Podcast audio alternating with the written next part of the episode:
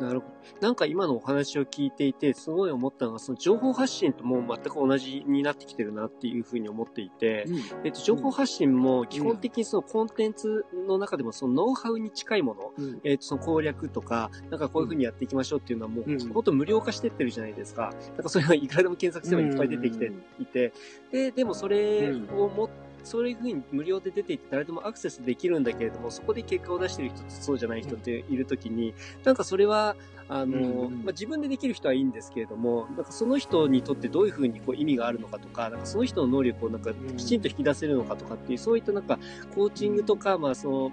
まあコンサルとかプロデュースとかそういった要素を組み合わせている人がなんかこう、あの周りにいたりとか、自分でそういったことをセルフコーチングできる人とかっていうのがやっぱりなんかうまくやってるんじゃないかなって気がするんですけど、なんかそこら辺の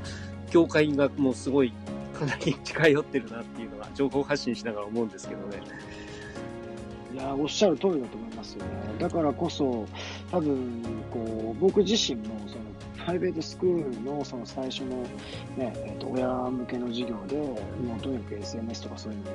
ことを教わって、自分がまず勉強しなきゃいけないっていう、いろんなコミュニティを叩いて、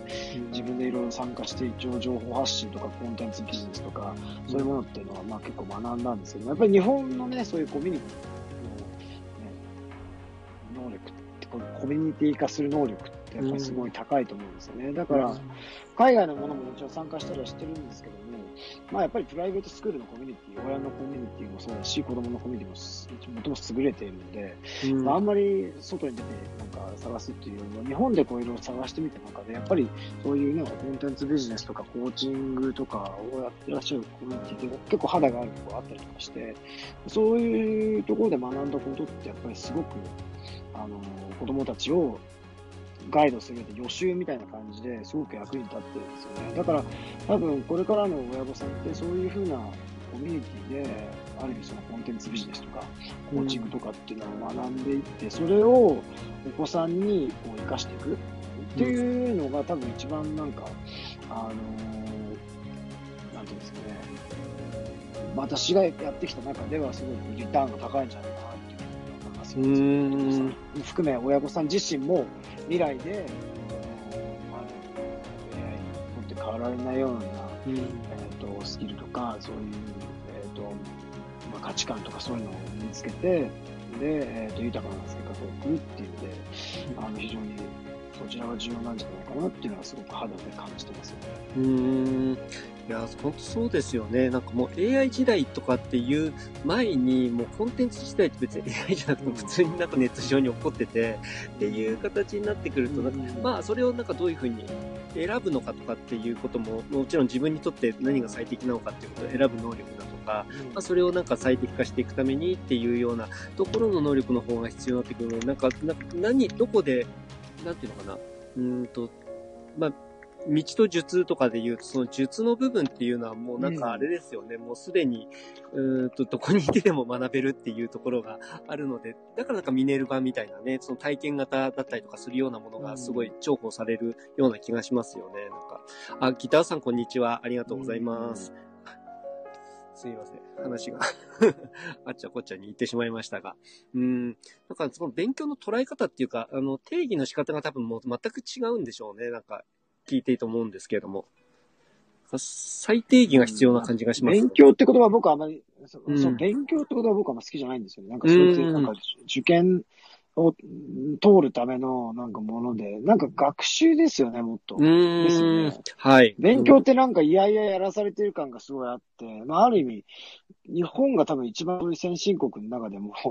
そういう、なんか、うん、あの、子供の時から、すごい、なんか、クソゲーをプレイさせられてるなって気がしますね。すごい、名言が出た。まあ、とにかく そうですね。えー、クソゲーをプレイさせられてる。まあ、結局、はい、そう、いろんな意味で、こう、ね、社会に生きてると、ゲームを、他人のゲームプレイさせられるような場面が多くなってくわけじゃないですか。うん。で、僕自身はすごくそういう人から支配されたりするのが大嫌いだったんで、うん。絶対にそんなの従わないぞって言って、まあ、ものすごい摩擦を、の中でも反抗しながら、一応やってきて、まあ、でも子供たちにはそういう目に合わせたくないっていうことで、まあ、海外に出てしまいましたが、やっぱり、その他人のね、ゲームをプレイさせられていくうちに、どんどんどんどんそうやって、本来子供が持っている好奇心とかっていうのは、どんどん失われていくわけじゃないですか。はい。あでも、やっぱこっちの子供たち、まあ、特にプライベートスクールとか見てると、とにかく、まず楽しい、楽しいゲームをプレイさせてもらって、そのゲームに出てくるアイテムとかっていうのが、まあ、すごくその魅力的なアイテムをどんどんこうね、こう、取っていって、なんかこう、経験値も上がって、なんかエネルギーも上がってって、みたいな感じで、あのーまあ、楽しみながら本当、ね、将来役に立つ知識を身につけていってるなっていう意味で、まあ、すごく、うん、いいゲームしてるなって思いますよね、人生を。いい、まあ人生ってある意味ゲームみたいなもんじゃないですか。うん。そうですよね。なるほど。だからちっちゃいとこからね、うん。クソゲーやらされて、もう人からね、ストーリーとかをなんかわけのわかんないストーリーを押し付けられて、ね、自分のね、あの、生きたいように生きるっていうのをもう諦めちゃってる社会に出た頃にはっていう風な感じじゃないですか。やっぱり、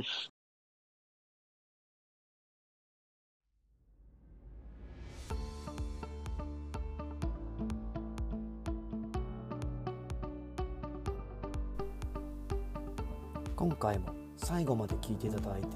ありがとうございました。このタイミングでピンときた方はぜひフォローをよろしくお願いします。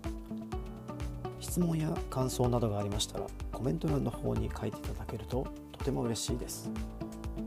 ライブでの対談に反映させていただくとともに質問については定期的に配信の方でお答えさせていただきます。